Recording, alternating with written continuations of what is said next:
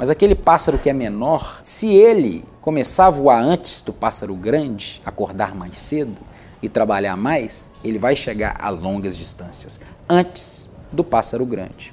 E provavelmente vai precisar descansar menos porque ele é menor. O trabalho, mais que nunca, na internet é a grande variável para nós, artistas, conseguirmos um lugar ao sol. A internet continua sendo o grande oceano, onde a gente tem que jogar as iscas.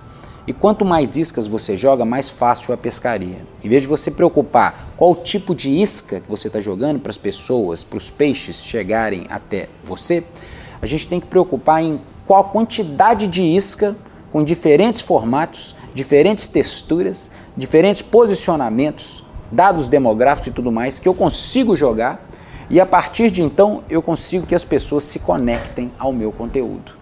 E aí entra uma outra questão. Tá, então as pessoas se conectaram ao seu conteúdo, mas e aí? Se elas se conectaram, foram escadas, e aí elas não veem proveito no que você tem, ou não veem nada com qualidade, elas não vão continuar te seguindo. Eu, é verdade, você tem razão também. Então isso me ensina uma outra coisa. Além de quantidade, eu tenho que ter qualidade. Então você está agora me bagunçando a minha cabeça, eu não entendi nada. Quantidade é importante para a isca, qualidade é importante para profundidade. Então, o que, que dita a profundidade de um conteúdo, ou principalmente de uma rede social, de um perfil? É quando a gente tem aqueles específicos conteúdos que são os nossos portfólios, as nossas medalhas. Mas, em compensação, pequenos conteúdos que iscam até esses grandes conteúdos, até esse portfólio, são requeridos. Então, a gente tem que ter uma produção maior. Quem trabalha mais, chega lá mais rápido.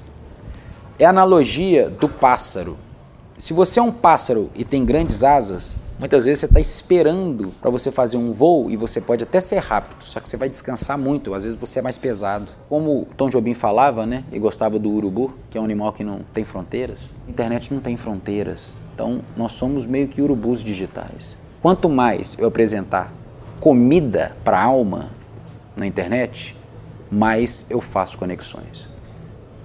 Um produto fabricado. Ao invés de você ter aquele grau de autenticidade que só você tem, aquela peculiaridade que faz com que você seja único para o mundo. Autoral, né? Deixa eu falar uma coisa muito séria agora. Os benefícios e a qualidade de uma pessoa é o previsível. O que fazem das pessoas interessantes são os defeitos. Que hoje o nosso encontro seja um encontro de liberdade mesmo, de permissão, sabe? Eu espero mesmo o seu escudo para vocês se permitirem ser quem vocês são. Não deixem de se blindar com a autoestima, se blindar com a força de vontade, com a automotivação para vocês conseguirem lidar com as questões do dia a dia que vão sempre te puxar para baixo. Mas você não vai concentrar nisso, porque você está blindado.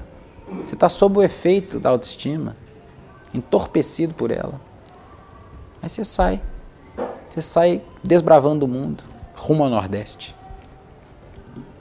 Acho, eu acho que... Pessoal, alguma dúvida agora para a gente correr os patrocínios e anúncios? Vambora? Ontem nós saímos de Vitória, 7 horas da manhã, chegamos em Porto Seguro com uma boa margem. A produção estava muito bem feita. O workshop foi na sede da Filarmônica 2 de julho. Com inteligência a gente dividiu a equipe, produzindo várias músicas na estrada. Então o André Torres e o Lucas Bertoloso ficaram no hotel fazendo a música. O pessoal de Porto Seguro muito disposto a aprender. A gente ensinou como sempre, desde o beabá, desde o início até a linha de patrocínios que virou a marca do CS Media. E aí saímos muito cedo e agora estamos na estrada a caminho de Aracaju, que eu tenho certeza vai ser excepcional. O maior público do César em relação a podcasts, uma grande expectativa, uma galera muito bem preparada. Um abraço a todos, seguimos viagem.